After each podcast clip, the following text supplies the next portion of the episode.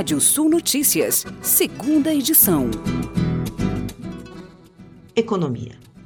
A utilização do Pix vem ganhando espaço como forma de pagamento preferida pelo e-commerce.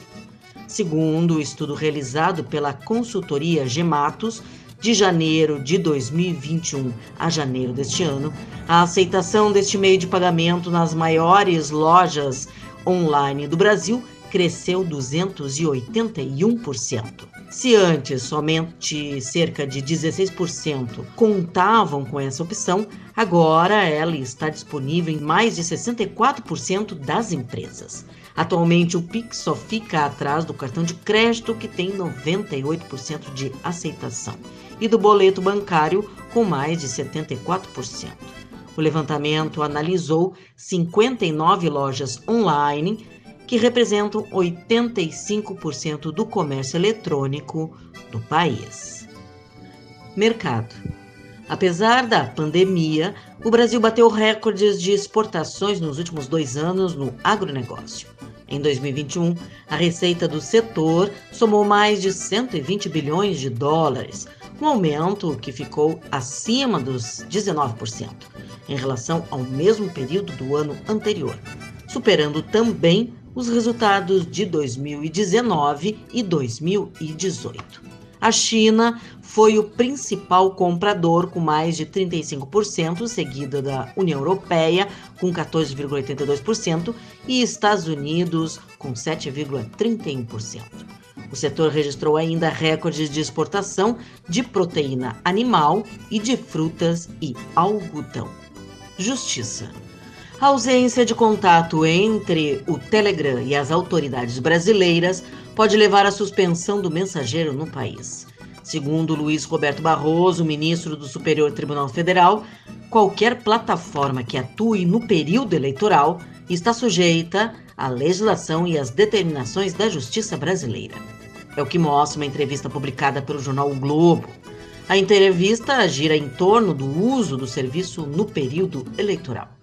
Quando questionado pelo jornal se o aplicativo pode ser banido do Brasil, Barroso afirmou que nenhum ator relevante no processo eleitoral pode atuar no país sem que esteja sujeito à legislação e determinações da justiça brasileira.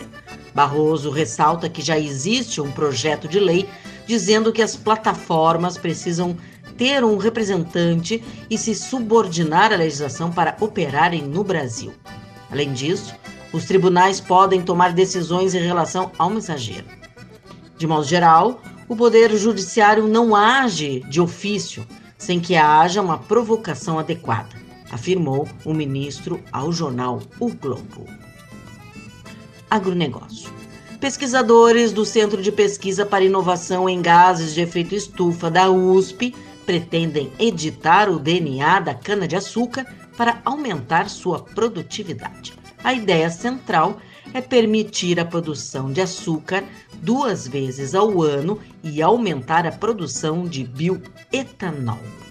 E agora, giro de notícias. Busca valores esquecidos em bancos tem quase 60 milhões de consultas. Cerca de 11 milhões de pessoas e empresas têm saldos a resgatar. Produção industrial inicia o ano em ritmo menor, aponta CNI. Caixa libera abono PISPAZEP para trabalhadores nascidos em março. Cerca de 7 mil litros de óleo vazam e atingem Lagoa em Linhares, Espírito Santo. Carrefour Brasil tem queda de mais de 13% no lucro ajustado também no quarto trimestre e eleva sinergias com Big. Você pode ler mais notícias no nosso portal Rádio Sul, ouvir novamente esse boletim no seu app de podcast favorito.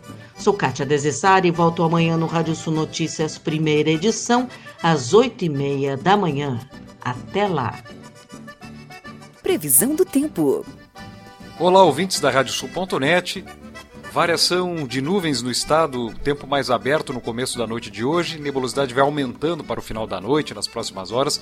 Pequena chance de chuva em pontos isolados, sobretudo pontos do norte na divisa com Santa Catarina. Para Santa Catarina e Paraná tem previsão de pancadas de chuva forte nas próximas horas, é, alerta de temporais localizados, é, projeções de chuva forte, sobretudo para a faixa leste catarinense, o litoral até pontos do norte, e chuva forte em pontos isolados do Paraná. A sexta-feira é com variação de nebulosidade no Rio Grande do Sul, possibilidade de pancadas de chuva em áreas do leste e do norte, uma pequena chance de chuva nas demais áreas. Em Santa Catarina e no Paraná, um tempo parcialmente nublado, com pancadas de chuva em grande parte de Santa Catarina e possibilidade de chuva em pontos isolados do Paraná, até no oeste e no norte, uma pequena chance de chuva um tempo mais aberto.